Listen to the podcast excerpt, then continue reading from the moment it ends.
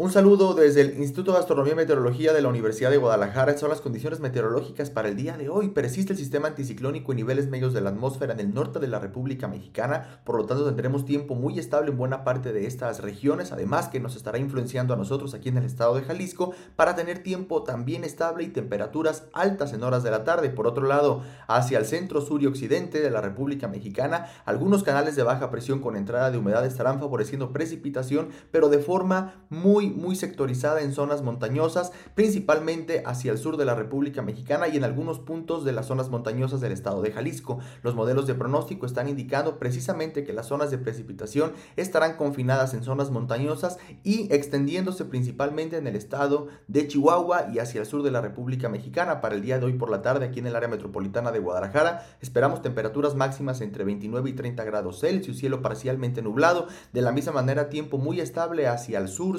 Altos y el norte del estado con temperaturas a la alza y donde sí esperamos algo de precipitación es hacia las zonas montañosas, zona lagunas y costa norte del estado de Jalisco, pero esta será de, de manera muy dispersa para el día de mañana muy temprano, amanecemos entre 17 y 18 grados Celsius aquí en el área metropolitana, tiempo más frío hacia el norte y también hacia altos norte con mínimas alrededor de 11 a 14 grados Celsius, tiempo muy estable prácticamente en todo el estado, no se descarta algún chubasco, alguna tormenta eléctrica muy dispersa en zonas montañosas y hacia la costa norte de Jalisco.